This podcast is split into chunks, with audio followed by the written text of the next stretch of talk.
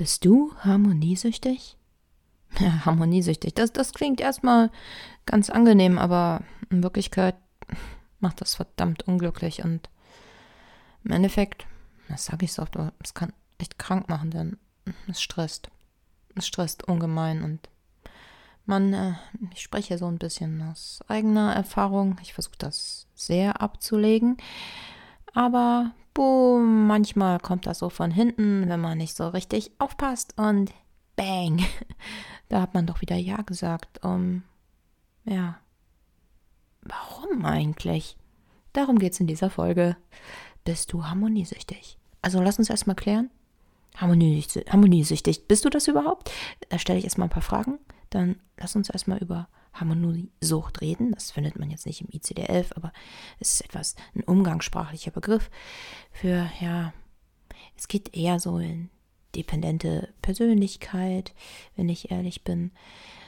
Und dann reden wir mal drüber, hm, was kannst du denn machen, damit es dir ein bisschen besser geht, damit du auch glücklich bist und ja, damit es auch mit den anderen Menschen ganz gut klappt. Wahrscheinlich klappt es mit den anderen Menschen ganz gut, aber es geht ja auch ein bisschen um dich, dass du gesund bleibst. Deswegen lass uns mal starten, Harmoniesucht. Hm. Woran könntest du es denn merken, dass du harmoniesüchtig bist? Da habe ich jetzt hier mal so ein paar Fragen vorbereitet.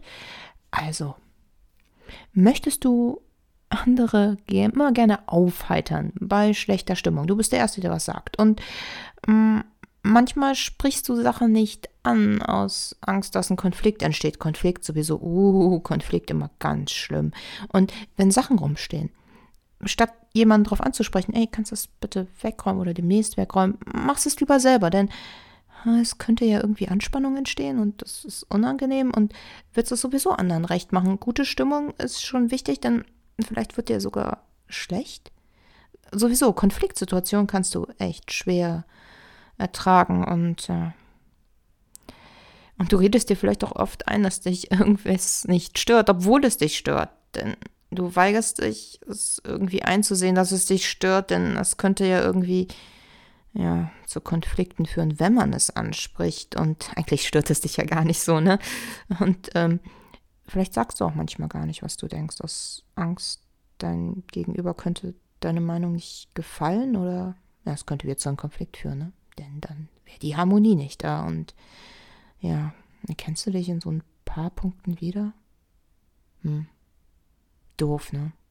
Die Tendenz zur Harmonie könnte bei dir vorhanden sein. Und ja, warum denn eigentlich, ne?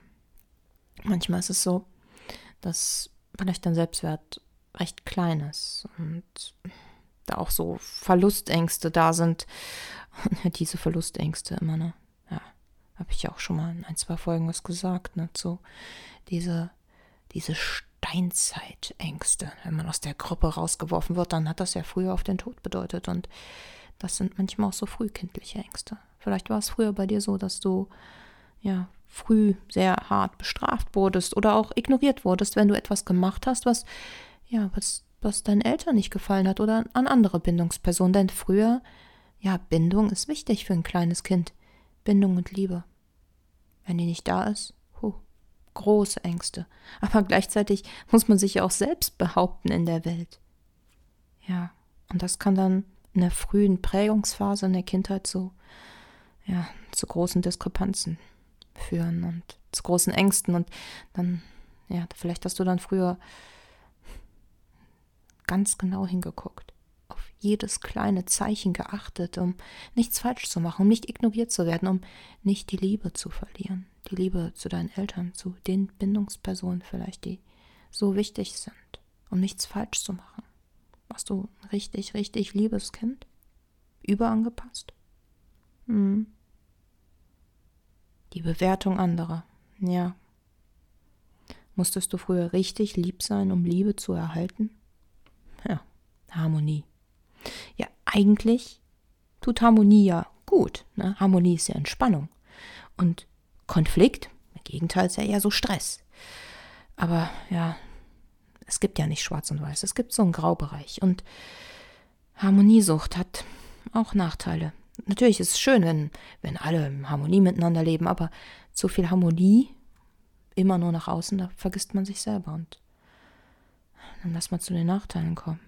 Denn das Problem eins ist, du verlierst den Bezug zu dir. Denn du lebst ja nicht allein auf dieser Welt. Und wenn du immer Konflikte vermeidest, dann verlierst du dich. Du guckst nicht mehr, was ist denn mein Bedürfnis?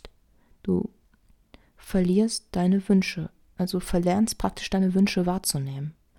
Und dadurch verlernst du es dann auch irgendwann vielleicht auch glücklich zu sein. Du weißt dann gar nicht mehr, was dich glücklich macht. Du kappst die Verbindung zu dir. Ja, und so kann es dann auch sein, dass, dass du stehen bleibst. Im Unglück eventuell. Und dann irgendwie nicht mehr rauskommst.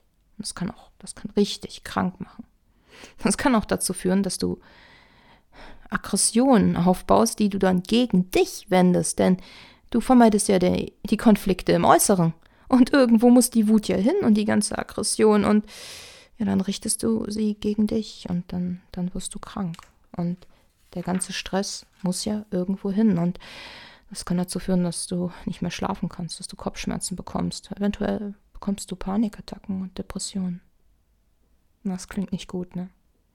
Das ist doch echt mal ein Grund, um zu gucken, ja, was, was macht man denn jetzt? Was machst du, um nicht mehr ganz so harmoniesüchtig zu sein? Es geht jetzt nicht darum, dass du ein totaler Idiot wirst, ne?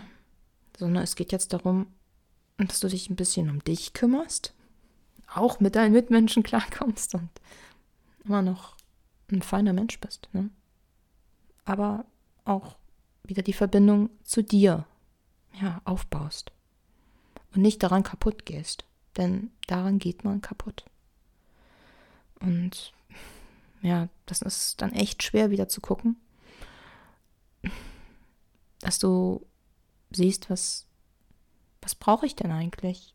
Was möchte ich denn eigentlich? Und dass du nicht einfach sagst, wenn jemand was von dir möchte, ja klar, mache ich. Und vielleicht hast du ganz schnell, ja klar, mache ich immer gesagt. Und machst es jetzt noch. Und vielleicht ist es jetzt schon automatisch ab und zu noch da. Ich muss zugeben, ich sage auch schneller mal ja. Und ähm, es ist echt ein Weg, mal kurz so, huh, und dann doch mal Nein zu sagen und die ersten Male Nein und die ersten Referenzerfahrungen nennt man das auch ein bisschen, die man da machen muss, äh, wenn man Nein sagt. Denn vielleicht kennst du das, dass es dir ein bisschen Angst bereitet wenn man Nein sagt? Wie reagiert der andere? Hm? Eventuell wird dir schlecht. Wirklich, du kannst körperliche Reaktionen bekommen, denn du musst praktisch durch diese Angst gehen, durch dieses, durch dieses körperliche Schlechtsein. Du musst mutig sein, du musst, ja, du musst dich trauen, in Konflikte zu gehen, Referenzerfahrung zu machen. Du musst praktisch trainieren. Du musst dein Selbstwertgefühl trainieren. Du musst alte Ängste ent entmachten. Üben praktisch. Üben. Ja. Denn nur das ist die Lösung, um Stress abzubauen. Denn wenn du so harmoniesüchtig bist, dann bist du verdammt gestresst. Ja, denn sonst wirst du irgendwann leider krank werden. Eventuell. Wahrscheinlich. Das ist ja jetzt hier nicht eine hundertprozentige Aussage. Ich kann ja nicht sagen, du wirst auf jeden Fall krank, aber es, es ist nicht sehr gesund. Es ist sehr stressig. Seelisch, körperlich und wir sind ja eins. Das ist ja jetzt nicht nur dein Körper und deine Seele. Der Mensch ist ja eins. Und was seelisch ist, das geht dann auch auf den Körper. Und wenn du unglücklich bist, dann geht es auch auf deinen Körper. Deswegen ist es wichtig, die Harmoniesucht auch zu reduzieren. Es ist wichtig, dein persönliches Warum auch zu finden. Ja, praktisch nicht nur auf diesen Verhalten zu bleiben, sondern manchmal auch zu sehen, warum ist das denn so?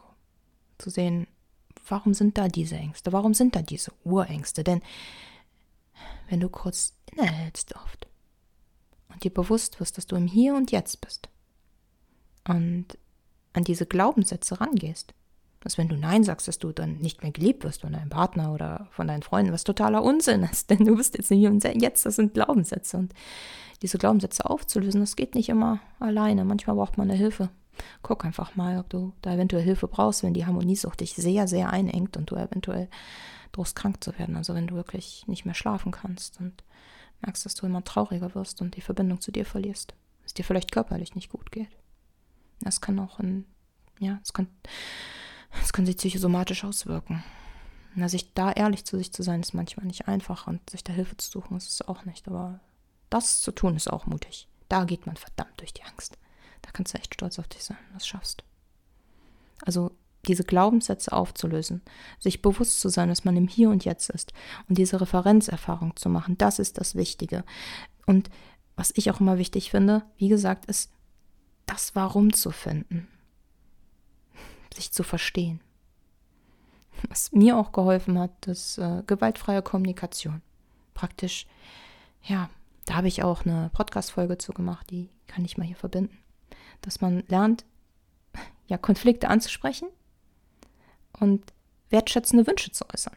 Praktisch, du, du äußerst deine Wünsche, aber du musst es ja nicht aggressiv machen. Es gibt diese Graustufen. Und ich finde, mit gewaltfreier Kommunikation kann man das gut machen. Und wenn du es am Anfang übst, kann das auch manchmal, ja, das erste Mal, ne? kann es vielleicht auch manchmal ein bisschen über diese gewaltfreie Kommunikation gehen, je nachdem, wenn du sowas noch gar nicht so richtig angegangen bist, weil du immer komplett Konflikte vermeidest. Es, es gibt ja verschiedene Härtegrade bei sowas. Sei da nicht zu so streng mit dir.